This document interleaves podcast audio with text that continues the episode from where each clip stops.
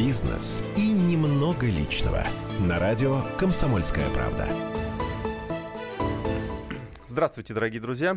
Это программа ну, можно сказать, и бизнеса немного личного, а может быть, даже личные деньги, скорее даже э, что-то более приближенное к нашим конкретным кошелькам, чем к нашим э, каким-то бизнес-организациям или предприятиям.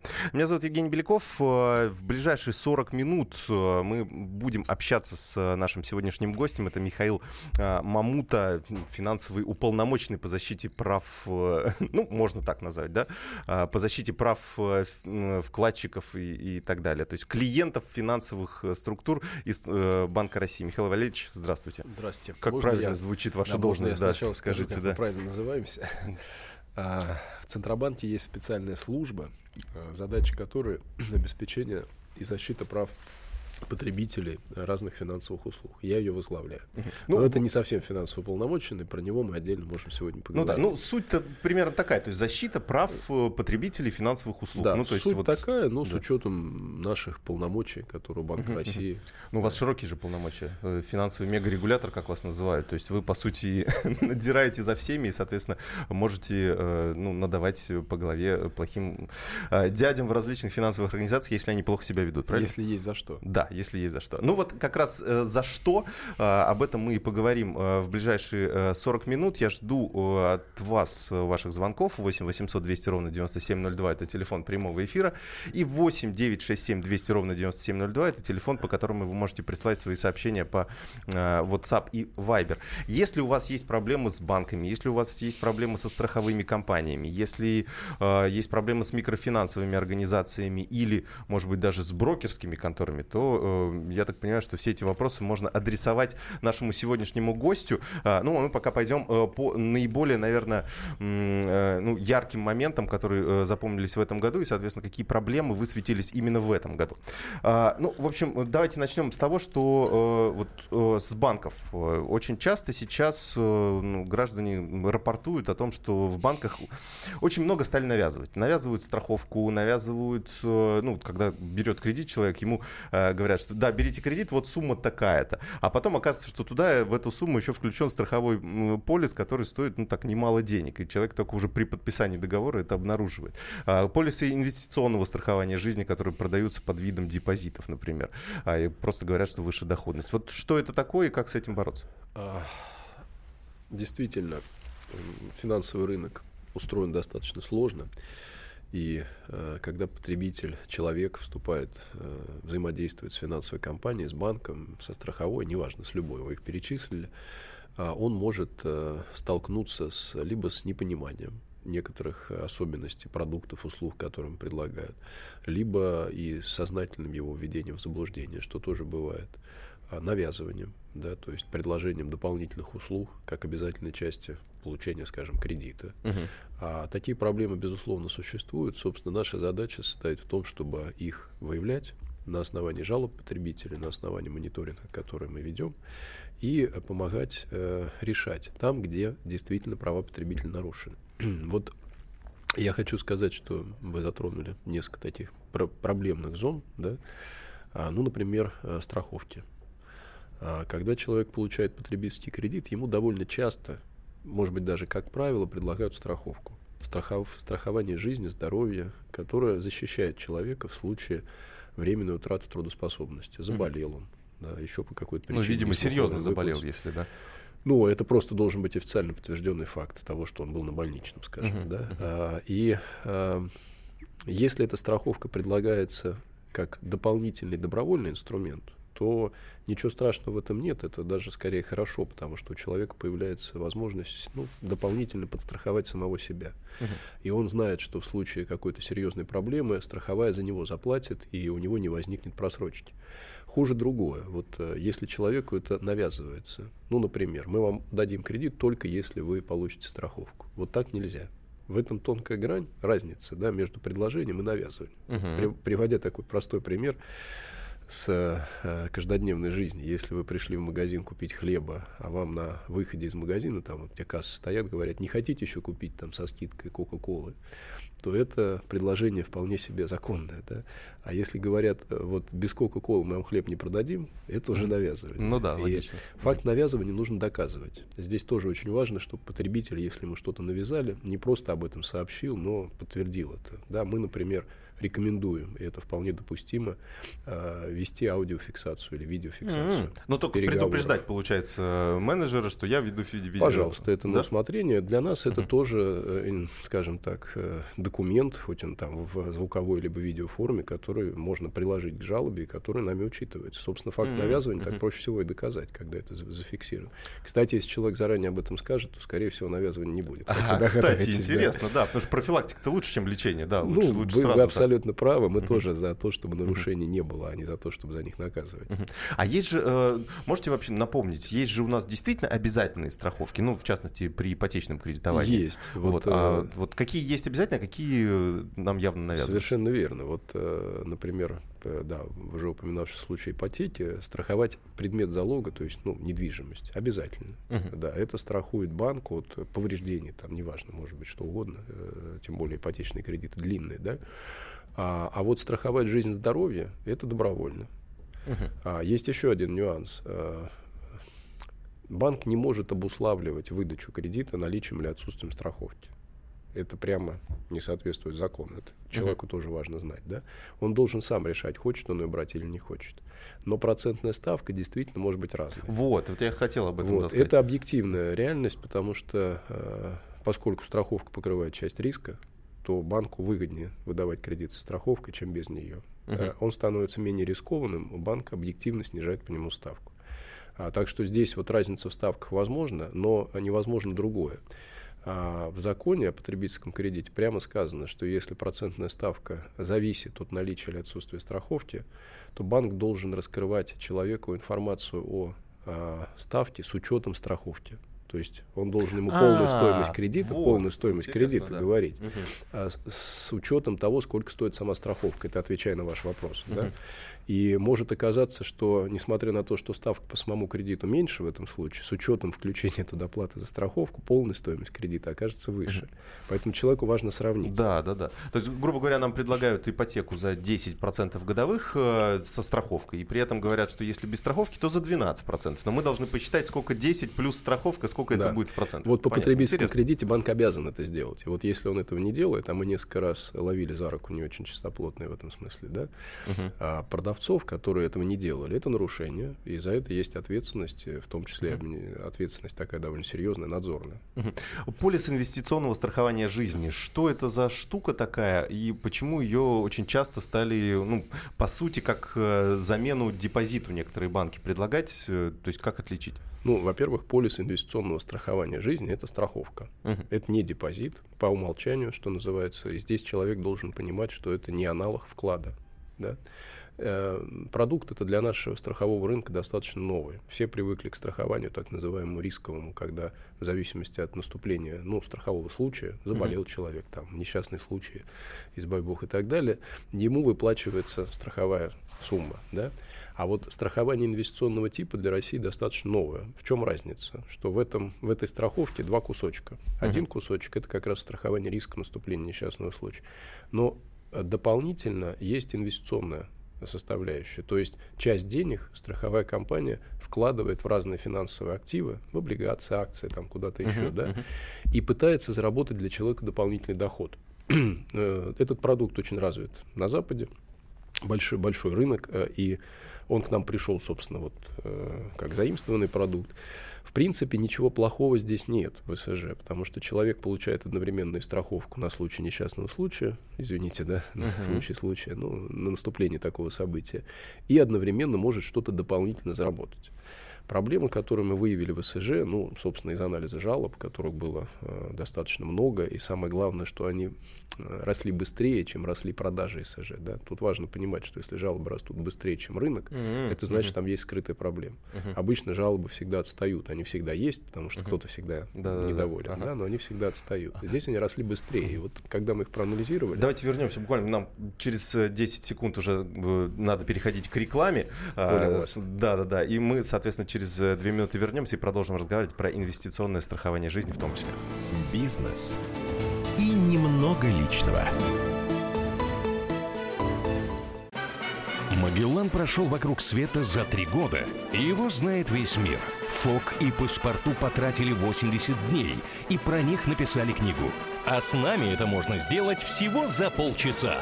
Знаменитые путешественники в прямом эфире расскажут, где побывали, что увидели и через что пришлось пройти, проехать, проплыть и пролететь. Совместный проект «Радио Комсомольская правда» и Русского географического общества «Клуб знаменитых путешественников». Отправление каждый четверг в 12.05 по Москве. Бизнес и немного личного. На радио «Комсомольская правда». Продолжаем наш эфир, дорогие друзья. Меня зовут Евгений Беляков. У нас в гостях Михаил Мамут, руководитель службы по защите прав потребителей финансовых услуг Центробанка. А, Михаил Валерьевич, еще раз здравствуйте. Обсуждали раз. инвестиционное страхование жизни. А, вот какие, какие у него риски? Самое это главное, чтобы понимать. Да, мы как раз да. к самому главному подошли. А, проблема СЖ не в самом продукте, а в том, как его продают. Вот что мы увидели из жалоб, что человека часто вводят в заблуждение, и он не понимает, что он покупает. Он действительно, поскольку банки часто являются агентами страховых компаний, то продажи СЖ происходят в офисах банков. Uh-huh. И бывает, что человек, приходя в банк, ну, обычно же он приходит вклад открыть, да, а, и, например, его не устраивает процентная ставка по вкладу. А, и ему предлагают в качестве альтернативы как раз купить полис СЖ. Все бы ничего, но что мы видим из жалоб, и что было подтверждено нашими собственными мониторингом этой ситуации, то, что а, потребитель не понимает существенные особенности СЖ. А, то есть, а я, их несколько, они очень важные. Их надо знать. Первое, доходность по этой инвестиционной части не гарантирована и не может быть гарантирована. Потому uh-huh. что в отличие от вклада, где банк обязуется вернуть по такому-то проценту да, размещенные деньги обратно, то в данном случае э, сколько именно можно заработать для человека, заранее сказать невозможно можно ориентироваться только на прошлую доходность, но вот практика показывает, что за предыдущие несколько лет доходность по СЖ оказалась ниже, чем доходность по вкладу, mm-hmm. а не выше. Ну, у нас, то есть, фондовый рынок, получается, Рынок был да. плохой, uh-huh. а мы же не знаем конъюнктуру вперед, поэтому да. он может быть и выше рынка вкладов, а может быть и ниже вкладов, да, может быть и совсем низкий. Поэтому здесь человек должен понимать, что это как любая инвестиция, она не гарантирует доход. Uh-huh. Да, вторая история. Так называемая выкупная сумма. О чем идет речь? Вот вы когда вклад положили, вам надо его досрочно забрать. Может такое быть. Да, проценты вам заплатят низкие при досрочном растяжении, но сумму отдадут целиком. Uh-huh. А в СЖ другие правила. Поскольку эти деньги куда-то инвестированы, то если вы забираете их до истечения срока, на который выдан полис, да, то сумма, которую вам отдают, э, вовсе не 100% а, от того, что вы внесли. А, например, она в первый год может быть 10%. Или даже, даже 0%? Или даже 0%. Ага. А во второй год 30, в третий 50, в четвертый 70, а в пятый только 100. Ну, бывают трехлетние договора, бывают пятилетние договоры. А э, ровно потому, что эти деньги, они вложены в финансовые активы, они не лежат э, за пазухой, да, и э, э, это прописано в договоре. Но, но просто стороны, на это эти... не обращают внимания. Это есть в договоре, но на это не обращают внимания. Форма договора достаточно сложная, да, и люди тоже не всегда это понимают. Ну и, наконец, третье, ИСЖ не застраховано в э, системе страхования вкладов, потому что это не вклад. И если что-то случается со страховой компанией, да, то возврат в ну, данном или... случае не происходит. А, то есть не, это даже, э, получается, грубо говоря, у нас договор не со страховой компаниями, а с банком. Договор ой, со страховой ой, компанией. А, а не с банком. Конечно, банк а, выступает агентом. Понятно. Вот а, если человек это все понимает, если ему честно об этом сказали, и он с этим согласился, то, конечно, все нормально. И мы не говорим, что СЖ это продукт, который э, сам по себе является для потребителя там, ненужным. Он вполне может быть нужен. Тем более, что люди часто диверсифицируют как-то вложения, то есть часть на вклад, часть сюда, да, какие-то инвестиции. Но важно, чтобы это было понимание. Поскольку СЖ начал продаваться достаточно массово, и этого понимания у людей часто не бывает, а иногда их нечистые на руки там, продавцы вводят в заблуждение осознанно, мы выпустили, э, подготовили специальный проект нашего нормативного акта, который обязывает продавца раскрывать всю эту информацию, которую я сейчас перечислял, под uh-huh. роспись, что потребитель ознакомлен и согласен. Uh-huh. Uh-huh. А если там были нарушения, и это доказано в ходе проверки, то к такому продавцу и, собственно, к такой страховой компании должны быть применены определенные меры ответственности. То есть нам важно, чтобы продажа этого продукта, как и любого другого, шла честно, чтобы не было а, а, дезинформации или неправильного информирования, то, что называется мисселлингом, то есть uh-huh. продажа одного под видом другого. Да, в данном да, случае да. люди часто думают, что они вклад открыли, и только потом понимают, что это. СЖ. Да? Ну, им, получается, формируют некие завышенные ожидания, что этот продукт может и принести им прибыль, не знаю, в два раза больше, чем по депозиту, а по факту оказывается, что и, и не так, и плюс очень много рисков. Ну, вот это вопрос финансовой грамотности, uh-huh. который, к сожалению, пока не на таком высоком уровне, чтобы uh-huh. человек мог сам в этом быстро разобраться. Ну, то есть, грубо говоря, э, сначала пускай э, депозиты будут, а потом уже можно задумываться об СЖ или о чем-то другом. Стро, строго говоря, да, депозит это подушка безопасности. И наша рекомендация mm-hmm. в этом плане иметь запас хотя бы на 3, а лучше на 6 месяцев, потому что среднее время поиска работы в России составляет mm-hmm. около 6 месяцев, чтобы можно было это да, пережить. Да, да. Mm-hmm. А уж потом можно начинать заниматься диверсификацией вложений, пытаться заработать на инвестициях, mm-hmm. что тоже абсолютно нормально, и у нас число розничных инвесторов оно быстро растет. Mm-hmm. Это позитивно, да, mm-hmm. но инвестор должен понимать, что он покупает.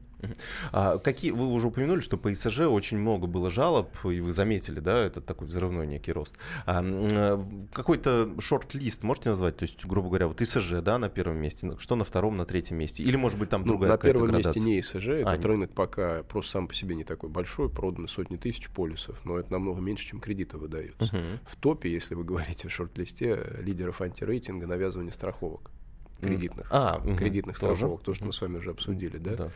А, навязывание доп. услуг, не обязательно страховок. Бывает, что там не только как человеку э, могут предложить, не хотите ли вы купить дополнительный пакет услуг, например, информирование о просрочке, да, какой-нибудь VIP-канал обслуживания. Uh-huh, Все uh-huh. бы ничего, но это включает, бывает, в тело кредита, и человек оплачивает это же за счет кредитных средств. Мы такую практику считаем недопустимой. И с банками, которые в этом, ну, например, э, уличаются, работаем отдельно угу. чтобы такой практики не было. То есть э, это, ну, по сути, какая-то действительно навязанная услуга. Просто, ну, в принципе же есть разные VIP-пакеты, да, в банках, там, когда они что-то предоставляют какие-то. Или здесь вот в чем отличие? Там знаете, как какие раз, да? бывают нюансы? Вот, например, э, человека, человека э, по закону обязаны информировать бесплатно о просрочке. А, извините, о статусе его да, да, кредита. Да. Но бывают и договора включают условия, что это бесплатно только до первой просрочки. Потом это становится платным. Угу, угу. Тонкость такая законодательная, да. Мы считаем эту практику неприемлемой, и в случаях, когда ее выявляем, э, ну, настоятельно просим банк ее изменить. Кстати, в этом плане банки очень хорошо с нами взаимодействуют и идут навстречу, естественно, и такие правила отменяют. Э, свежая новость про то, что как раз ваш коллега, первый зам пред ЦБ Сергей Швецов, заявил о том, что россиянам будут предлагать ипотечные, э, пообещал, точнее, россиянам ипотечные каникулы. Вот что это значит? Э, чего ждать? Ипотека очень важный продукт, который нужен многим, и часто люди его приобретают там в молодом возрасте, да. Uh-huh. А, безусловно, поскольку ипотека, э, цикл жизни это много лет, а обычно десятилетия, то за это время у человека может все что угодно поменяться в жизни, у него может зарплата как вырасти, так и уменьшиться, да. Ну, например, э, там в среднем раз в 5-7 лет человек меняет работу, могут быть провалы, да. А, и мы стараемся максимально в этом смысле защитить, с одной стороны, потребителя, чтобы в случае наступления временных сложностей он мог эти сложности пережить. А в большинстве развитых стран действуют специальные стандарты выдачи и реструктуризации ипотечных кредитов, которые предусматривают, например, что в случае потери работы, каких-то еще социальных таких вот факторов. У человека есть право реструктурировать платеж, законное право. То есть, например, а, получить есть не, каникулы. Не банк говорит, да. что да, я могу тебе сделать. Ну, то есть, это, как сейчас это решение банка, по сути. Ну, понимаю. естественно, да. это решение да, банка, да. да. А, а мы говорим о некой минимальной гарантированной mm-hmm. защищенности, Отлично, да, что, да. например, человек может mm-hmm. два раза в течение срока жизни ипотечного кредита воспользоваться правом на каникулы или mm-hmm. на снижение платежа в случае, если у него понизились доходы. Да? А это не может быть бесконечным, это не может быть немотивированным. То есть я просто хочу, потому что это действительно может подорвать стабильность всего рынка. А у нас задача ровно обратная, повысить его стабильность. А в этом смысле социальное доверие – это важный фактор повышения стабильности. И мы такой э, законопроект разработали, сейчас его обсуждаем с, э, как с профессиональным сообществом, то есть с банками и другими кредиторами, так и с потребителями.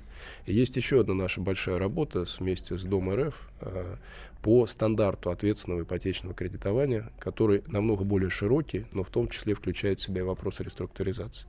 Кстати сказать, э, учитывая, что банк здесь, он ничего не теряет, потому что этот платеж просто переносится на более поздний срок, mm-hmm. но защищенность потребителя вырастает, э, это, очевидно, при правильной реализации взаимно выгодное Угу. То, есть, То есть, грубо говоря, человек э, взял кредит на 25 лет, э, пару раз он э, в течение этого срока может воспользоваться каникулами, грубо говоря, на 2 года, и просто у него автоматически просто срок вырастет до 27 лет. Да? Ну, либо, либо каникулами, либо изменением да. графика платежей, снижением угу. платежа. Это может либо срок вылезти, вырасти на соответствующий э, период времени, либо, может быть, в конце чуть подрасти платеж. Но угу. таким образом, чтобы это не приводило к убыткам, это тоже недопустимо, потому что в противном случае угу. можно э, подвергнуть угу. сомнению стабильность а банка. вы планируете на все договоры договора, которые даже действующие, например, ипотечные, это распространить, или только на ну, обычно, обычно обратной силы а, закона вот не имеют, ага. по общему правилу. Ага. Ну, будем ждать, э, чтобы э, законопроект когда примерно, думаете, будет обсуждаться, приниматься? Он, собственно, сейчас обсуждается, в том числе да, с да. банковским uh-huh. сообществом. Мы заинтересованы в том, чтобы принять его как можно быстрее, но uh-huh. это прерогатива законодателя.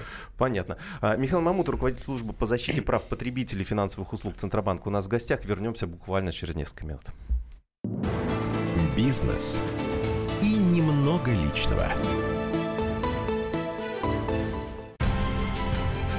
Будьте всегда в курсе событий. Установите на свой смартфон приложение «Радио Комсомольская правда». Слушайте в любой точке мира. Актуальные новости, эксклюзивные интервью, профессиональные комментарии. Доступны версии для iOS и Android. «Радио Комсомольская правда» в вашем мобильном. Бизнес и немного личного. На радио «Комсомольская правда». Продолжаем наш эфир, дорогие друзья. У нас в гостях Михаил Мамута, руководитель службы по защите прав потребителей финансовых услуг Центробанка. Меня зовут Евгений Беляков. В ближайшие 12 минут э, обсудим э, дополнительные вопросы, касающиеся тех или иных финансовых компаний и э, проблем с ними.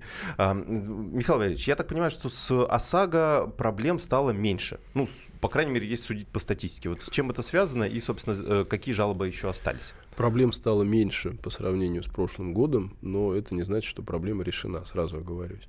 Действительно, а количество жалоб на ОСАГО за 10 месяцев этого года снизилось больше, чем на 30% по сравнению с прошлым годом.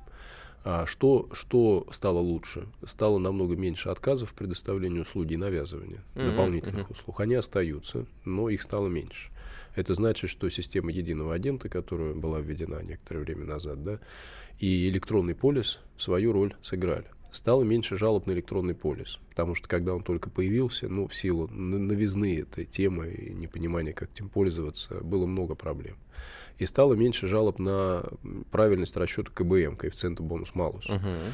А, это происходит в силу того, что постепенно, по мере того, как на основании жалоб мы исправляем записи в едином реестре КБМ, который ведет Российский союз страховщиков, при повторном обращении уже эта сложность не возникает. Но я э, хочу сказать, что ситуация не является пока для нас приемлемой. То есть ситуация с ОСАГО станет нормальной, когда жалоб такого рода не будет в принципе. Мгм. да. Как я понимаю, что с КБМ вот этот коэффициент бонус-малус, то есть, грубо говоря, за, ну, для, для понимания, да, для, за безаварийную езду, да, что называется, то это- есть некий накопленный. Вот, кстати, Эффект. интересный момент. Это очень давно работающий коэффициент. Про Мгм. него, оказывается, многие не знают. Да, да. И э, я хочу лишний раз сказать, что если вы ездите безаварийно, то вам присваивается такой класс КБМ, когда вы получаете бонус. А можно где-то узнать, вот, ну, объективно? На сайте, конечно, на сайте Да? Российского союза автостраховщиков есть реестр, можно туда нап- нап- направить запрос и увидеть свой КБМ. Ну, а, да. конечно. Интересно. Да, не и если человек с ним не согласен, он пишет нам жалобу, мы это проверяем, и если он прав, то КБМ меняется. Мгм. Бывает, э, в силу того, что эта база как складывалась, туда все страховые компании складывали свои записи. И получилось, что иногда у одного человека есть несколько значений КБМ, более выгодные для него и менее выгодные. Да? Мгм, мгм. А это тоже специальная процедура проверки, когда мы в итоге оставляем только один, одно значение. И э, ну, самое главное, это та реформа ОСАГО, которая запланирована, да, и в рамках которой, в том числе, э, если у человека вот несколько значений КБМ, то ему автоматически будет присвоено наилучшее. То есть э, эта ситуация должна после реформы уйти в прошлое. А если сейчас мы оформляем, ну, получается, большинство уходит, э, я, я смотрю, даже офисов страховых компаний стало меньше, потому что ну, им, видимо, не надо уже столько офисов, потому что все полис. электронным полисом, да.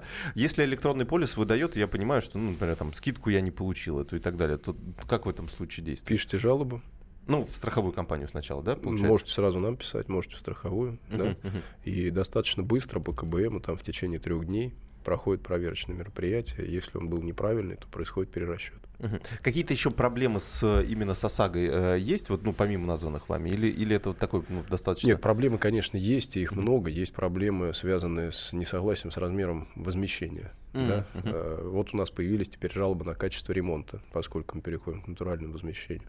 Это новые виды проблем, их раньше не было. А, но эм, в целом ситуация стала, как я уже сказал, немножко лучше, да, и э, продолжает улучшаться, но я понимаю, что многих водителей то, что я говорю, не устраивает, потому что они чувствуют другое, поэтому системное решение связано с реформой. И я хотел здесь про омбудсмена сказать, как раз вы говорили про финансово полномоченного, это хороший момент про это Мгм. сказать. У нас действительно появился в России буквально несколько месяцев назад институт новый, а, институт имеется в виду гражданский, называется уполномоченный по защите прав потребителей финансовых услуг. А, Мы с ним работаем очень в тесном контакте. Банк России непосредственно принимал участие в создании этого института. На сегодня назначен главный финансово полномоченный, это Юрий Викторович Воронин. Идет формирование самой э, аппарата и э, других уполномоченных, которые будут заниматься отдельными э, секторами финансовых рынков. А с мая следующего года уполномоченный начнет рассматривать жалобы имущественного характера на моторное страхование. Это как раз ОСАГО и КАСКО. Мгм. В чем разница с тем, что мы делаем? У Банка России нет компетенции, не может быть компетенции суда. То есть имущественные споры, кто кому сколько должен денег. Да, вот потребитель считает, что ему должны 100 тысяч заплатить возмещение, страховая оценила в 30 ущерб. Да? Здесь мы не можем помочь, потому что это спор так называемый гражданско-правовой. Мы можем помочь когда неправильный КБМ, отказ в предоставлении услуги, нарушение сроков выплат. Это тоже много разных случаев, но здесь человек должен идти в суд. Эта система довольно ну, длинная в силу, понятно, значительной загрузки судов. Омбудсмен в этом смысле обязан будет в течение очень короткого времени, 15 дней, рассмотреть такую претензию и принять решение в пользу потребителя, страховой компании или вынести свое собственное решение, которое может быть отличным, ну, например, посередине где-то, да. А это очень короткие сроки. Они могут быть продлены на срок экспертизы, но не больше, чем на 60 дней. И перед этим страховой компании будет даваться две возможности добровольно договориться с человеком, потому что весь смысл заключается в том, чтобы регулировать проблему. Да? И мы полагаем, что такой механизм, он здорово улучшит ситуацию именно с качеством ремонта, с качеством возмещения, а заодно снизит уровень мошенничества в страховой сфере, которых тоже там довольно много. При этом важно упомянуть, что обращение к омбудсмену для человека будет абсолютно бесплатным. Он не платит ни за подачу заявлений, ни за экспертизу. А, и а, в этом смысле это, конечно, очень такой институт для людей. Мне кажется, завалят его просто вот тысячами, десятками тысяч обращений. Я не знаю, как они справятся Он с этим для валом. этого и создан. А сколько там, там людей-то будет достаточно? Людей будет столько, сколько необходимо, чтобы обрабатывать М, то интересно. количество претензий. Но я повторюсь, что э, постепенно он будет не только на страховые, он будет распространяться постепенно и на микрофинансовые организации, и на банки, и на негосударственные пенсионные фонды. К 2021 году он охватит все сектора финансового рынка. Мгм, понятно. А, черные кредиторы э, тоже очень э, важный вопрос, который хотели бы э, поднять. Раньше с ними было э, больше проблем. Сейчас, я так понимаю, вроде чуть меньше. Ну, по крайней мере, я меньше вижу этих объявлений. Может быть, не по тем улицам хожу. Когда-то весь рынок микрофинансирования, имеется в виду предоставление быстрых займов э, людям, был нерегулируемый, да? И все это существовало только в сегменте черных кредиторов. После того, как появилось законодательство регулирования, и микрофинансовые организации стали официальными и работают под нашим надзором, рынок разделился на две части – легальную и нелегальную. И нелегальная часть, конечно, стала меньше, но пока что не нулевая. Мы вместе с прокуратурой активно боремся с тем, чтобы э, количество таких компаний было минимальным. Но здесь многое зависит от самого человека. А, На самом деле, э, прежде чем брать деньги взаймы, имеет смысл потратить две минуты, зайти на сайт Банка России, у нас есть единый реестр микрофинансовых организаций государственных, и проверить, входит ли эта компания в реестр. Если входит, можно рассчитывать на нашу поддержку и на то, что она работает по правилам, раскрывает информацию и действуют разные ограничения на предел долга, да. А вот если она туда не входит, то, конечно, деньги брать у нее не нужно. На рынке кредитования сегодня огромная конкуренция. Две тысячи микрофинансовых организаций, несколько сот банков. Практически любую потребность можно удовлетворить если к этому подходить серьезно. Но тем не менее, поскольку рынок черных кредиторов продолжает существовать, мы подготовили поправки а, об ужесточении ответственности за нелегальное кредитование. И эти поправки поддержаны Министерством финансов, а, Думой, и, надеюсь, в самое ближайшее время они станут законом. Там речь идет о двух вещах. Во-первых, что если займ выдан незаконно, вот так, нелегально, то нельзя требовать его исполнения. То есть мы наказываем кредитора, запрещая ему истребовать такой займ. И действует второе правило, если эта норма будет принята, нельзя будет продавать долг, который ты выдал, э, нерегулируемой компании. То есть долг э, всегда будет переуступаться только либо другому кредитору, который под надзором Банка России, либо профессиональному коллектору, который под надзором ФССП. Потому что сейчас часто бывает, что компания легально выдала займ, или кредит, потом продала его компании, не имеющей лицензии, тоже вполне легально. Эта компания продала его еще кому-то, та еще кому-то, и через 6 перепродаж цепочка порвалась, и последняя компания начинает, нарушая закон, грубо нарушая, истребовать долг. Да? Это действительно некоторая проблема, и мы ее видим и ФССП, и на органы То силовые есть это видят. специально, да, так продают, Ну, чтобы... безусловно, специально, чтобы запутать следы, что называется. Да? И вот ровно для того, чтобы повысить защищенность человека в случае взыскания долга, э, предложена данная норма. Мгм, понятно. А какие-то еще, ну, микрофинансовые организации, я вот э, часто бываю в регионах и вижу э, очень много офисов микрофинансовых организаций в, как раз именно в регионах, в провинциальных городках. А почему так, э, так много? И, соответственно, там же тоже достаточно много ухищрений. Вот чего бояться при эм, тем людям, которые обращаются в МФО? Ну, раз есть предложение, значит, есть спрос. А, Это говорит о том, что услуга по получению таких коротких займов, небольших займов а, требуется определенным спросом у населения. А, И наша задача состоит в том, чтобы, этот, э, услуга, чтобы эта услуга была безопасной, прозрачной, понятной. На микрофинансовые организации, подчеркну, легальные, официальные, распространяются все те же требования, что и на банки по раскрытию информации, по взаимодействию с потребителем. Даже больше того, мы недавно приняли базовый стандарт защиты прав потребителя в микрофинансовой сфере, который очень четко регламентирует, как должны взаимодействовать микрофинансовые организации и потребители. Мы всегда рассматриваем жалобы и, как правило, находим решение, когда организации, если они нарушают закон, но проблемы часто бывают связаны именно с тем, что человек взял взаймы у черного кредитора, думая, что это микрофинансовая организация. Почему мы говорим, важно проверить статус. Сейчас работает проект «Маркировка». То есть в Яндексе у нас с ними есть договоренность, Мгм. что Мгм. все офи- сайты официальных микрофинансовых организаций имеют специальный значок, что они входят в реестр ЦБ. Мгм. Это очень просто в интернете проверить. То есть не в Гугле, а именно в Переходя- Яндексе. Не, переходя на сайт, да, в Яндексе, пока у нас договор с Яндексом, как с российской компанией, хотя мы заинтересованы в том, чтобы они были со всеми провайдерами интернет-поиска, и э, человек может сразу увидеть, компания входит в реестр Банка России или не входит, прямо на ее сайте. Очень простое условие. Mm-hmm. Еще одна проблема. Люди часто отдают деньги отдают деньги, кому не следовало бы их отдавать. Uh-huh. То есть не проверяют статус компании даже в этом случае. Это вообще необъяснимо. Опять же, связано с недостаточным уровнем финансовой грамотности. Но здесь я очень однозначную хочу мысль донести. Вот давать деньги можно только тому, кто находится под надзором и регулируется нами. Надо проверить обязательно статус. Михаил Ильич, 20 секунд буквально. Куда жаловаться, если какая-то проблема возникла? Интернет-приемная на сайте Банка России очень простой и удобно организованный. Путь подачи да. жалобы. Ну, cbr.ru, официальный CBR. сайт и надпись интернет-приемная. Да, совершенно верно. По любым вопросам, то есть страховые, э, вот какой По любым, но мы, мы рекомендуем обязательно перед этим пожаловаться непосредственно в компанию, потому что часто люди, даже не пытаясь договориться, сразу начинают жаловаться регулятору. А uh-huh. большинство проблем, ну, по нашим оценкам, больше 50% проблем решается uh-huh. непосредственно с компаниями. Спасибо большое. Дорогие друзья, напомню, что у нас в гостях был Михаил Мамут, руководитель службы по защите прав потребителей финансовых услуг Центробанка. Меня зовут Евгений Мигляков. Оставайтесь с нами. Бизнес и немного личного. Родные перестали узнавать вас? Коллеги не уважают? Голова идет кругом. Хотите поговорить об этом? В эфире радио «Комсомольская правда» психолог Сергей Аракелян подскажет, как решить любую проблему. Ведь нерешаемых проблем нет. Телефон доверия. Каждый четверг в 0 часов 5 минут по московскому времени.